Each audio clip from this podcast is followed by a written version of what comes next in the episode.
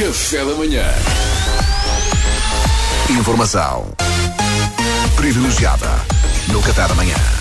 E como todos sabem, esta rubrica tem uma forte preocupação social, ou não fosse o seu autor, Luís Franco Bastos, e tentamos dar a conhecer casos de pessoas que de alguma forma estejam a passar dificuldades.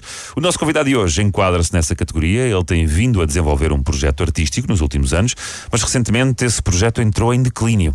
Chama-se Ivo Navalhas e é formado em artes circenses. Bom dia, Ivo. Bom dia, mano.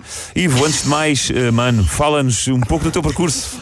Ora bem, eu sou o Ivo, tenho 38 anos e, como tu disseste, sou formado em artes circenses e não só. Não só. Eh, Eu frequentei também vários cursos relacionados com as mais diversas artes performativas. Eh, Eu sei fazer de tudo, pá, pá, cenas com fogo, eh, malabares, equilibrismo, andar com um cão atrás. Eh, se dá para fazer num semáforo, eu consigo, estás a ver? ok, ok. Só há uma cena que eu não sei fazer, é declarar rendimentos. Ah. Tudo o que envolva o corpo e seja pago em cash, eu estou lá, eu domino. Portanto, és um artista de rua multifacetado. Ya, ya, é mais ou menos isso que tu disseste. A vida é o que fazes dela, estás a ver? Perfeitamente.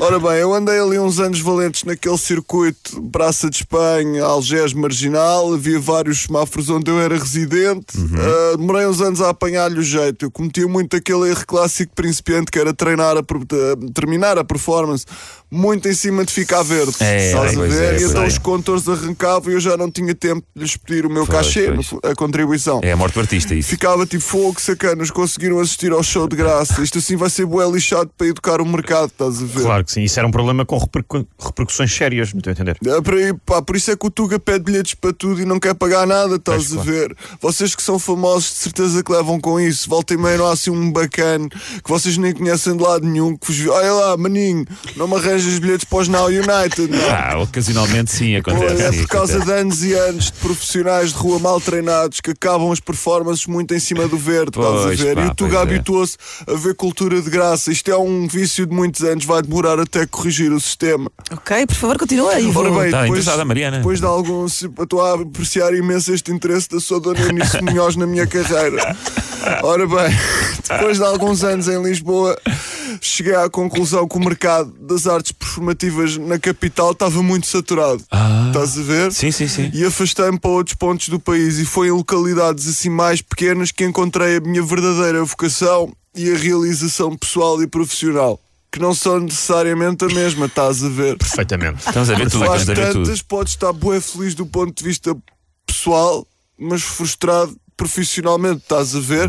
Ao mesmo tempo que é possível estares bué da bem profissionalmente, mas do ponto de vista pessoal, nem tanto, estás a ver? Eh, percebemos imediatamente, Ivo. Logo à primeira, não era preciso. Ora, em Pronto. que é que eu me especializei? Sim. Instalações performativas com castelos de cartas. Ah? Eu sou o Cisa Vieira dos castelos de cartas, estás a ver, mano? Faço o que tu quiseres. Uau, a sério? Yeah, o ano Ela outra vez passado- bem interessada.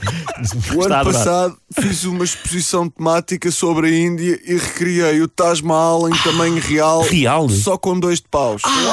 Das obras que mais me orgulho até hoje. Mas isso é Real. incrível! E se só usaste dois de paus, deves ter precisado de uma imensidão de baralhos de cartas. Quero um tanto um verde, senhora. foi um investimento considerável, foi. Tanto que os meus cotas tinham uma casa em Vila Franca, uma propriedade grande ainda, que venderam e deram uma guita, só que eu investi todo em baralhos de cartas só para Ei. tirar os dois de paus e fazer o meu. Agora que penso que talvez tenha sido um bocadinho precipitado, sim, com essa guita eu sempre tinha um sítio para viver e atualmente eu estou a dormir na carrinha de um amigo. Mas olha, investimento na arte eu nunca me arrependo, estás a ver? claro. mano? Claro, e pá, nem penses mais nisso. Não, nada, olha para a frente, olha para o futuro. Resumindo, a minha cena, é caminho. a minha cena é castelos de cartas. Eu faço altas instalações no exterior, exponho-as ao público, é a minha cena. O que é que sucede? sim. Eu, nos últimos anos, fixei-me na ilha de São Jorge nos Açores. Não estava à espera desta, confesso. Achei que ias falar do vento. Pai, com um sismo por dia está a ser difícil manter os castelos de pé, estás a ver? Por mais treinado que um profissional seja, as cartas não se aguentam muito bem quando as placas tectónicas se mexem a Pá, tramado. Tónica. Pois e, e isso está a afetar-te a todos os níveis, claro, não é? Eu estou a entrar no limiar da pobreza porque a malta dificilmente dá uma moedinha se passa por uma pilha de seis de espadas todos amontoados no chão, estás a ver? Não conta bem como instalação artística. Claro que É, sim, pá, claro que Que sim. grande gal. pá. Resumindo, para eu não ter de começar a roer a minha própria tíbia ao pequeno almoço, eu queria encarecidamente pedir ao Ministério da Cultura que parasse com os sismos. Mas não é o. Não preciso que me deem dinheiro, só preciso que me deixem trabalhar. Ah, ah, oh, Ivo, eu tenho a certeza que o Ministério da Cultura fará tudo o que estiver ao seu alcance para controlar a própria natureza. Ivo, muito obrigado pelo teu testemunho e, e olha, boa sorte. Nada, mano. Obrigado, sou eu. Obrigado, mano. Obrigado. Informação privilegiada no Café da Manhã. Café da Manhã.